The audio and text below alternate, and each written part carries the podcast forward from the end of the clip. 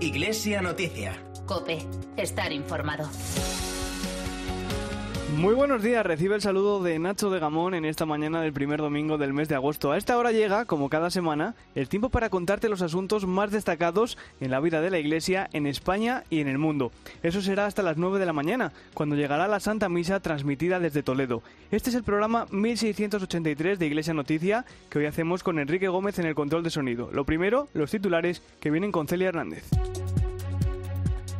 El Tribunal de Cuentas ha rectificado su informe sobre la fiscalización de la Iglesia y constata que no hay ninguna irregularidad en el uso de fondos de la asignación tributaria. El secretario general de la Conferencia Episcopal ha mantenido una reunión con la ministra de Educación. Monseñor Luis Argüello le trasladó las propuestas de la Iglesia en materia educativa. El Arzobispado de Barcelona anuncia acciones legales contra la Generalidad de Cataluña después de que ésta intentase prohibir la celebración de la misa por los afectados de la pandemia. Hoy arranca en el Monasterio de Guadalupe, en Extremadura, el Año Santo Guadalupense. A las 12, 13 transmitirá la misa desde el monasterio presidida por el arzobispo de Toledo. El Dicasterio para los Laicos, Familia y Vida de la Santa Sede lanza una campaña de apoyo a los ancianos, uno de los colectivos más golpeados por la pandemia. Y la policía francesa ha detenido al autor del incendio de la Catedral de Nantes. Se trata del voluntario que cerró el templo la noche de antes que ha confesado su culpabilidad. Iglesia Noticia. Cope, estar informado. Comenzamos nuestro repaso a la actualidad semanal de la Iglesia en nuestro país. El Tribunal de Cuentas ha rectificado su primer borrador de informe sobre la fiscalización de la Iglesia, un documento en el que se sembraban sospechas sobre el destino que la Iglesia da a los fondos que recibe a través de la asignación tributaria, la famosa X, que millones de contribuyentes marcan cada año en su declaración de la renta. El documento aprobado por unanimidad finalmente no tiene nada que ver con ese primer borrador. En él, el Tribunal reconoce que no aprecia ninguna irregularidad en el destino que la Iglesia Iglesia da a los recursos que recibe por esta vía, ya que corresponde a la conferencia episcopal decidir el destino concreto de los fondos siempre que estos estén dirigidos al cumplimiento de sus fines. En declaraciones a 13, el secretario general de la conferencia episcopal, Monseñor Luis Argüello, mostraba su alegría por la decisión del tribunal. Es una satisfacción ver cómo el Tribunal de Cuentas, al hilo del estudio de un ejercicio presupuestario concreto, el de 2017, ha valorado los 40 años de rendición de cuentas del dinero que la Iglesia ha recibido, primero en forma de consignación tributaria y ahora en forma de asignación tributaria de lo que se recibe de fondos públicos. Como decía Monseñor Argüello, la Iglesia lleva realizando una memoria justificativa que está prevista en los acuerdos Iglesia-Estado desde 1980 y siempre ha atendido a todas las peticiones de aclaración. Incluso en 2007 se cambió el formato para cumplir con los requerimientos del Estado, una invitación que también hace el Tribunal de Cuentas en su informe y que aceptaba nuevamente el secretario general de la Conferencia Episcopal.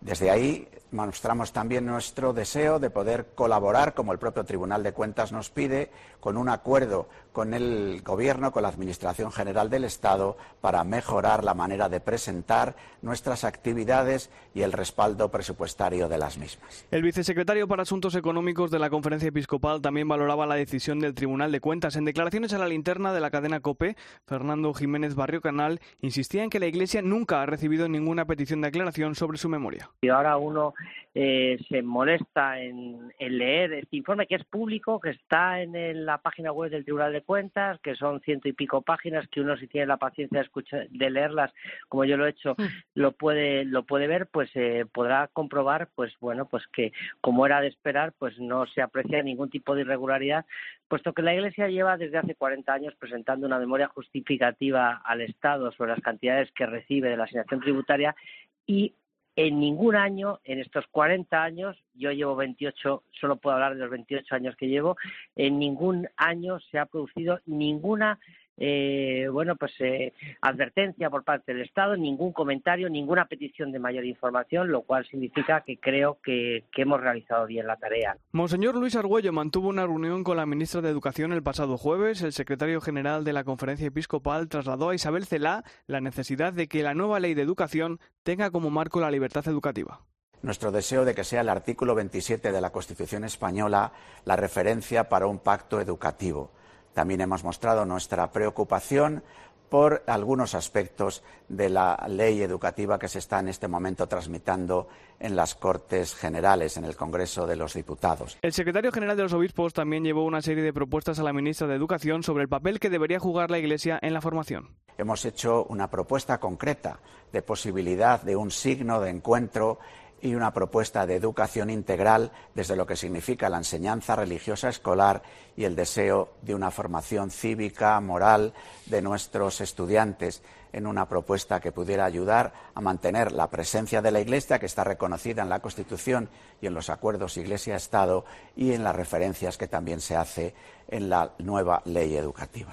Seguimos ahora nuestro repaso en Barcelona. Allí el arzobispado ha anunciado acciones legales contra la Generalidad de Cataluña después de que su presidente Joaquín Torra abriese un expediente a la archidiócesis por la celebración de la misa en memoria de los afectados por la pandemia. Esa misa, que transmitió 13, tenía que haberse celebrado a juicio del gobierno autonómico con solo 10 asistentes. COPE Barcelona, Yolanda Canales. El Arzobispado de Barcelona recuerda que la libertad de culto es un derecho fundamental y de ahí su intención de iniciar acciones legales contra el Gobierno por intentar prohibir la misa por los difuntos de la COVID que se celebró en la Sagrada Familia el pasado fin de semana.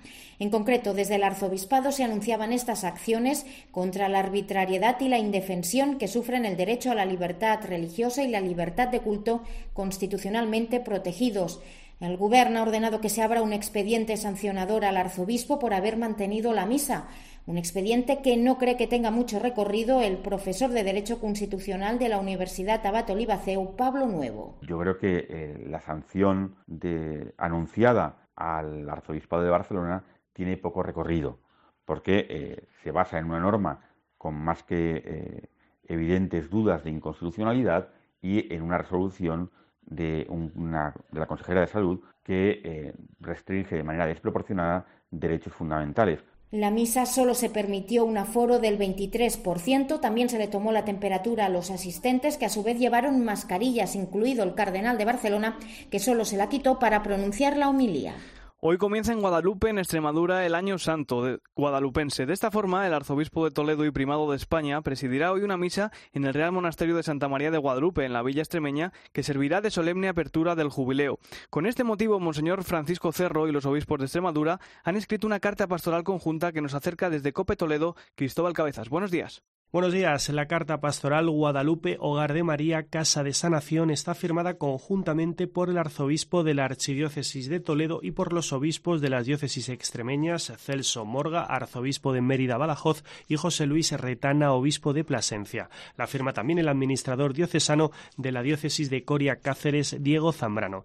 Los obispos explican que el Año Santo es un acontecimiento eclesial de primer orden del que quieren hacer partícipe a todo el pueblo de Dios que peregrina en las diócesis extremeñas. El primer epígrafe de la carta pastoral está dedicado a Guadalupe y a la historia y tradición de este santuario mariano. Los obispos cuentan la historia de la imagen y los comienzos de la devoción a la morenita de las Villuercas, tal y como se le conoce en muchos ámbitos populares. La carta pastoral también dedica un apartado a todas las personas que han sufrido y están sufriendo las consecuencias del coronavirus. Escuchamos al arzobispo toledano. Muchos de los que peregrinaréis a este santuario mariano habéis tenido que despedir de lejos a los seres queridos, amigos, padres, madres y sobre todo nuestros mayores, abuelos y abuelas. Una celebración que comenzará a las 12 del mediodía será retransmitida por 13 y estará presidida por Francisco Cerro Chávez. Recordemos también que el Año Santo Guadalupense finalizará el año que viene, el 8 de septiembre de 2021, y coincide con el 25 aniversario de la declaración del monasterio extremeño como Patrimonio de la Humanidad. Otro Año Santo, en este caso compostelano, dará comienzo el próximo año 2021. De ese próximo año jacobeo estuvo hablando en el espejo de Cope el arzobispo de Santiago de Compostela, Monseñor Julián Barrio. Por supuesto que el apóstol Santiago nos espera para abrazarle y para abrazarnos en medio de nuestro dolor, en medio de nuestras inquietudes, en medio de nuestras preocupaciones. Hay algo que en Santiago se pone de relieve, que es la esperanza. Ya Dan en Divina Comedia pone una oración en boca de Beatriz bien hermosa, diciéndole al apóstol, haz que desde aquí resuene la esperanza. Y con este fundamento, con esta confianza, es con la que nosotros estamos ya tratando de, preparar todo aquello que de una u otra manera pues nos pueda servir, nos deba servir para ofrecer la mejor acogida, la mayor hospitalidad a todos los peregrinos que puedan venir y a todas aquellas personas que en el año santo pues deseen participar en las gracias jubilares. La pasada semana dábamos cuenta en este programa de la toma de posesión de Monseñor Santiago Gómez Sierra como nuevo obispo de Huelva. Esta semana ha pasado por los micrófonos del espejo de Cope para contarnos sus sensaciones y los principales proyectos que tiene para esa diócesis andaluza. Y yo creo que en la Iglesia a todos los niveles. Es mucho más importante la continuidad que la novedad. Y en ese sentido, mm, yo citaba las palabras de San Juan Pablo II cuando nos abríamos el nuevo milenio, en aquella carta Nuevo Milenio Ineunte, decía, eh, para la Iglesia en el tercer milenio el programa ya existe. Eh, Jesucristo, al que hay que conocer, al que hay que amar y al que hay que imitar para vivir en la Trinidad. Y así eh, construir esta historia caminando hacia, hacia la vida eterna. ¿no? Bueno, pues mm, yo creo que es el programa permanente de la Iglesia y lo que nos tiene realmente que ilusionar porque los sacerdotes, los agentes de pastoral, eh, los obispos, no trabajamos por un obispo, por otro, por un líder que haya en un momento determinado, por un pastor que tenga un carisma particular. Trabajamos porque nos sentimos enviados por Jesucristo, por el Señor. Vamos ahora al archipiélago balear porque el obispado de Mallorca ha anunciado una reforma de sus estructuras para adaptarlas a los nuevos tiempos. Así, Monseñor Sebastián Daltabul ha decidido crear un consejo asesor en el que se incluirán laicos y que contará con la presencia de tres mujeres Cope Mallorca, Cristina Llamas, buenos días. Buenos días. El obispo de Mallorca, Monseñor Sebastián Taltabuy, ha presentado la nueva organización de la diócesis con un nuevo consejo episcopal más reducido y que tiene como novedad la presencia de laicos y mujeres en un nuevo consejo asesor con tres mujeres, dos hombres y un diácono que el viernes tomaron posesión de su cargo y que trabajan con el objetivo de crear una iglesia que sea signo de fraternidad y presencia positiva en medio de la sociedad. Monseñor Sebastián Taltabuy ha destacado la importancia del papel de los laicos en la cooperación de la diócesis y recuerda que sigue el mandato del Papa de renovación eclesial. El hecho de introducir laicos y laicas es precisamente porque están más en medio del mundo que la parte clerical, que también estamos, pero los laicos desde distintos puntos de vista profesionales, políticos y familiares sobre todo, nos están dando una serie de elementos que enriquecen mucho la reflexión. El obispo ha animado a las parroquias a seguir este camino y a crear consejos pastorales para que sean los laicos los que lleven las riendas de las comunidades parroquiales. Iglesia Noticia. COPE. Estar informado. Ahora es el momento de repasar la actualidad eclesial en clave internacional y lo hacemos empezando por el Vaticano. Allí, esta semana, el Dicasterio para los Laicos, la Familia y la Vida ha presentado una campaña de apoyo a los ancianos en la pandemia. Todo nace tras la petición del Papa Francisco en el Ángelus del pasado domingo. Tiene todos los detalles desde Roma Javier Romero. En el día que la Iglesia recuerda a los abuelos de Jesús, el Papa invitó a los jóvenes a no olvidarse de los ancianos. Les sugirió que ante la imposibilidad de ver a sus seres queridos más ancianos, buscasen soluciones creativas, que les llamaran por teléfono, que hicieran videollamadas, que les escribieran, la pandemia ha sido especialmente dura para las personas mayores. Son los más vulnerables y los que pueden sufrir más el hecho de no recibir visitas, sobre todo cuando tienen dificultad para moverse. Por eso, el Dicasterio del Vaticano encargado de Familia, Laicos y Vida secundó este llamamiento del Papa y promovió la campaña Todo anciano, es tu abuelo. De este modo, invitan a los jóvenes a compartir en las redes sociales sus gestos de cariño a abuelos y ancianos, acompañados del hashtag Send Your Hug, que significa envía tu abrazo. Los más significativos serán difundidos en los perfiles del dicasterio, porque si hay algo que Francisco comunicó desde inicios de su pontificado fue la necesidad de luchar contra la que él llama cultura del descarte, la cultura que lleva a abandonar todo aquello que no es útil también a las personas. El pasado jueves se celebró el Día Mundial contra la Trata y la sección Migrantes y Refugiados del Dicasterio para el Servicio al Desarrollo Humano Integral recordó la importante labor que realiza la Iglesia para erradicar esta lacra. Cuéntanos más, Javier. El 30 de julio fue el Día contra la Trata de Personas, un drama que según la ONU podría afectar a más de 40 millones de personas. Serían víctimas de la prostitución, trabajos forzados o hasta del tráfico de órganos. En Roma, en este día, habló uno de los secretarios de la sección Migrantes y Refugiadas, fundada por el Papa. Se trata del cardenal Michael Cerny, jesuita como Francisco, y de los últimos en ser creados cardenales por él, junto a los españoles Miguel Ángel Ayuso y Cristóbal López Romero. El purpurado advirtió de que durante la pandemia aumentó de modo alarmante el tráfico de personas. No dio cifras, pero junto a la sede mundial de Cáritas pidió a los gobiernos que no pierdan de vista que durante la pandemia hay problemas que siguen su curso, que no se detienen. El cardenal también quiso valorar el silencioso trabajo desarrollado por instituciones católicas en favor de las víctimas de la trata, no solo porque las salvan, sino porque ayudan a reintegrarlas, uno de los desafíos de un mundo donde la migración no es un hecho puntual, sino estructural Ya estamos en agosto y por tanto ha concluido el mes más relajado del Papa. Durante todo el mes de julio, Francisco ha reducido su actividad pública al Ángelus de los domingos. Desde este miércoles retomará la tradicional audiencia general, aunque continuará siendo a puerta cerrada por el momento. Más detalles, Javier. Lo normal es que en julio los pontífices reduzcan su agenda de actos públicos y se dediquen o al descanso o a trabajar en sus escritos, encíclicas u otros documentos. Lo que hace Francisco normalmente es no ir a Castel Gandolfo, residencia de verano de los papas, y permanecer en el Vaticano. Sin embargo, llega agosto y había expectación por saber cómo retomaría su agenda pública el Papa, sobre todo ahora que la pandemia en Italia está en un buen momento. Estuvieron más de un mes sin contagios superiores a los 400 por día. Quizás eh, había llegado el momento de retomar sus catequesis públicas de los miércoles con pequeños grupos de personas en lugar de las grandes masas que en verano acogía en el aula Pablo VI. Sin embargo, no fue así. El Vaticano anunció que el Papa retomará sus catequesis públicas, como hace siempre en agosto, pero en streaming, desde la biblioteca de su Palacio Apostólico. Tampoco hay previstos actos especiales ni encuentros particulares con políticos, embajadores o asesores externos al Vaticano, al menos por el momento. Seguirá recluido en su residencia de Santa Marta y el Palacio Apostólico sin poder salir y, de hecho, en 2020 el Papa no ha podido realizar viajes al extranjero y todo apunta a que así permanecerá su última cita internacional fue en noviembre de 2019, cuando viajó a Tailandia y Japón. Manos Unidas, la ONG de cooperación española, denuncia el aumento de la trata de seres humanos durante la pandemia y condena una práctica conocida como trata de novias que afecta especialmente a países como China. Patricia Garrido es la coordinadora de proyectos del sudeste asiático de Manos Unidas. Desde los últimos años estamos viendo un auge exponencial del llamado tráfico de novias a China. China, con la de décadas que ha tenido de política de hijo único, tiene un déficit tremendo de mujeres respecto a la población masculina. Eh, se calcula que en torno a un 25 o 30 millones de mujeres le hacen falta. Y bueno, pues como no hay chicas chinas, pues los hombres chinos eh, van a buscar esposa en, en estas minorías étnicas de Laos, de Myanmar, de Tailandia, de Vietnam.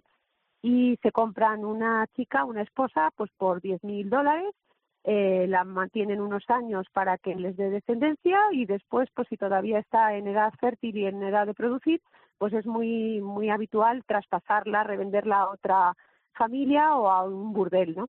Entonces, pues eh, tenemos situaciones eh, durísimas de chicas que intentan escapar y que no, no lo consiguen. El próximo jueves, 6 de agosto, se cumplen 42 años de la muerte del Papa San Pablo VI. Ese es el tema sobre el que nos llega a esta hora y desde Roma el comentario del colaborador de Iglesia Noticia, Antonio Pelayo. Buenos días, Antonio. Buenos días. A últimas horas de la tarde del 6 de agosto de 1978 moría en la residencia de Castel Gandolfo el Papa Pablo VI. Tenía 82 años, de los cuales los últimos 12 como sucesor de Pedro. El suyo fue un pontificado muy difícil, tuvo que afrontar el desafío de finalizar el Vaticano II y sobre todo de gobernar el posconcilio con todas sus tensiones. Nada extraño, pues, que el cónclave que se abrió después de su fallecimiento se desarrollara con enfrentamientos entre dos bloques de cardenales italianos que solo se resolvió con la elección de Juan Pablo I. Pero 33 días después, Albino Luciani murió, sorprendiendo a todo el mundo y dando origen a las más extrañas suposiciones hoy desmentidas. El 16 de octubre los cardenales eligieron papa a Carol Boitigua, el primer pontífice no italiano en cuatro siglos. 1978 fue así bautizado por la prensa y los medios de comunicación como el año de los tres papas, un fenómeno que ya se había producido en el 1605, donde reinaron sucesivamente Clemente VIII, León XI y Pablo IV. La historia de la Iglesia es fecunda en hechos extraordinarios. Desde Roma les ha hablado Antonio Pelayo. No dejamos aún el Vaticano porque esta semana en el espejo hemos tratado la nueva instrucción de la Congregación para el Clero sobre la conversión pastoral de las parroquias. Lo hemos hecho con uno de los secretarios de la congregación, el arzobispo mexicano, Monseñor Jorge Carlos Patrón Wong, quien señalaba que este documento establece claramente el papel del sacerdote ante la comunidad parroquial. El documento es muy claro porque el párroco, como todo buen sacerdote, es un pastor. El buen pastor cuida a las ovejas los fieles, cuida a los fieles y cuida de todos los carismas de los fieles y promueve todos los dones de los fieles. Es decir, eh, los diferentes y múltiples dones que regala Dios, regala el Espíritu Santo, el pastor hace que sean para la edificación de todos edificación común para que enriquezcan a todos. El pastor cuida de ellos y no por una iniciativa personal, sino porque ha recibido esa encomienda del único gran pastor. En la fe nosotros experimentamos que el único buen pastor es Jesucristo.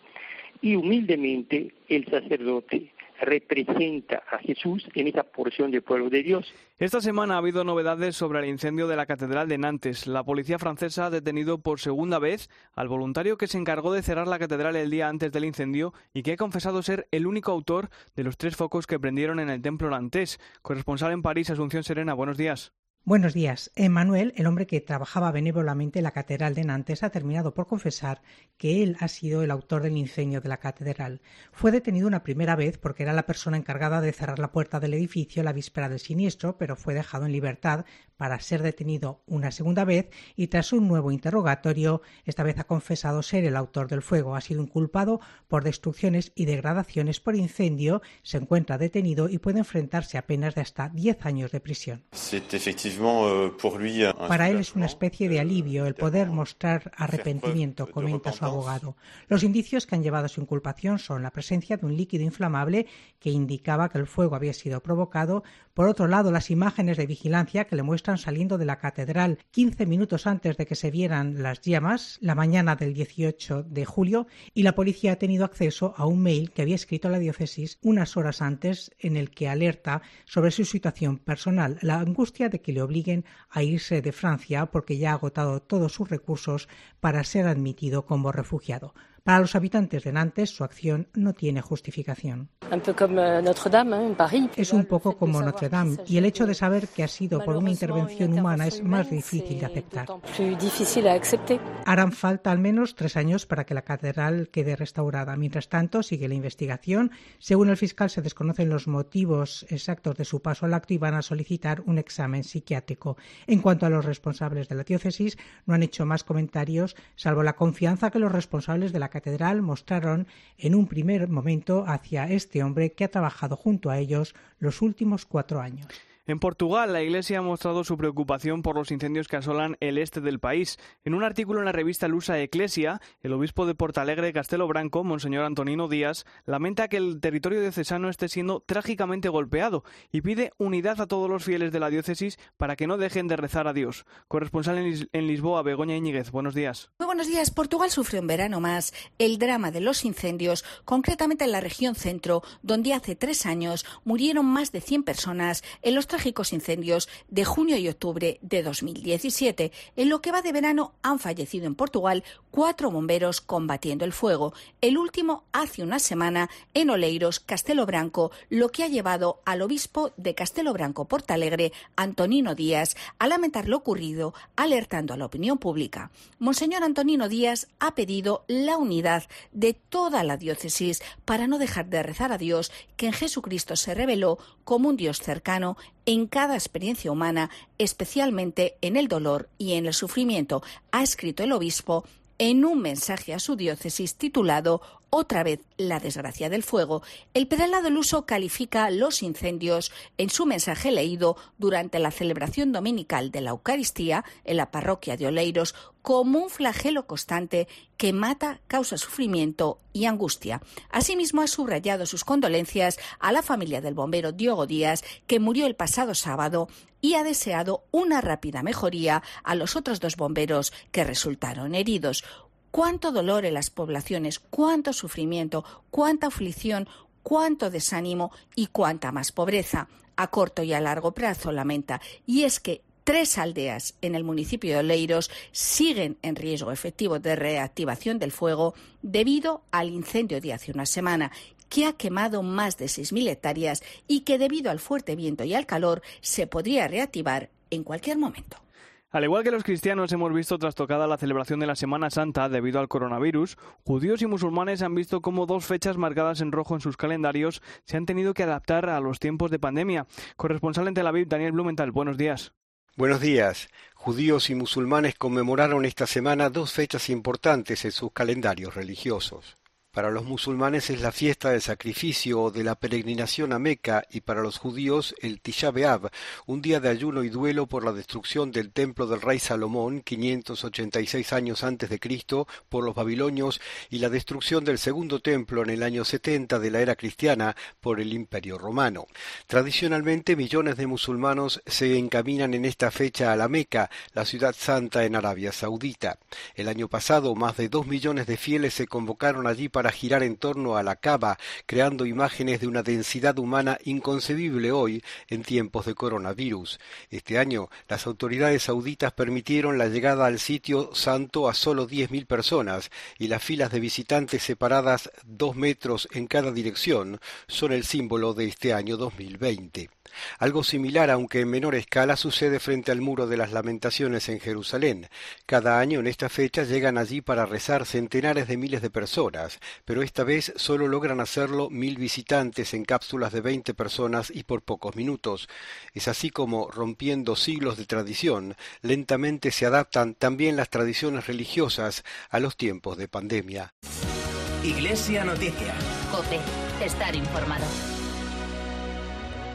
En su carta dominical, el cardenal Juan José Omeya recuerda, tras la crisis sanitaria provocada por el coronavirus, ha llegado otra pesadilla de larga duración, la crisis económica. El arzobispo de Barcelona y presidente de la conferencia episcopal también nos pide que no permanezcamos ciegos ante la pobreza que nos rodea. Todos hemos comprendido rápidamente la emergencia sanitaria provocada por un virus indeseable que nos podía matar. Todos podíamos ser víctimas. Hemos reaccionado y actuado y lo hemos hecho todos con el objetivo de superar esta situación. En cambio, ante una pobreza que también mata, no podemos permanecer ciegos sin reaccionar. Desde la Iglesia conocemos muy bien esta realidad. Es nuestro pan de cada día. Acoger y acompañar a los vulnerables es nuestra misión. Es lo que Jesucristo nos pide que hagamos. Hoy tal vez somos meros espectadores, pero mañana, si cambian las tornas, quizás seamos también protagonistas. Reflexionemos y pensemos qué acciones podemos hacer todos juntos para atajar cuanto antes esta emergencia social. Incomodémonos y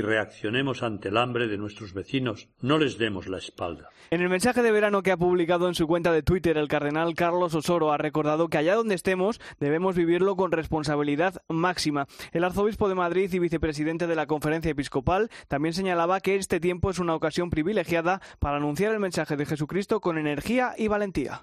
El coronavirus ha acabado con la vida de miles de personas, entre las que todos tenemos a seres queridos, y nos ha hecho experimentar que somos vulnerables, pero también que está en nuestras manos reducir el peligro para otros. Allá donde estemos, se nos llama a vivir con una responsabilidad máxima al lado de los demás y a animaros a la esperanza de días mejores. En el caso de los cristianos, este tiempo es una ocasión privilegiada para anunciar el mensaje de Jesucristo con energía y valentía, conscientes de que la muerte no tiene la última palabra. No podemos dejar de rezar por los fallecidos y sus familias y también por quienes han perdido su empleo, así como por la labor de científicos y médicos, políticos y economistas, sacerdotes y religiosos y demás personas inmersas en la difícil recuperación. Pero sobre todo, cuando veamos que alguien se ha quedado tirado en el camino, debemos preguntar, ¿qué quieres que haga por ti? Así llegamos al final de esta edición del informativo Iglesia Noticia, el programa 1683 en este domingo 2 de agosto de 2020. Te dejamos con la Santa Misa transmitida desde Toledo, pero antes la última hora de la actualidad en España y en el mundo. Hasta el próximo domingo te deseo una feliz semana. Un saludo de Nacho de Gamón.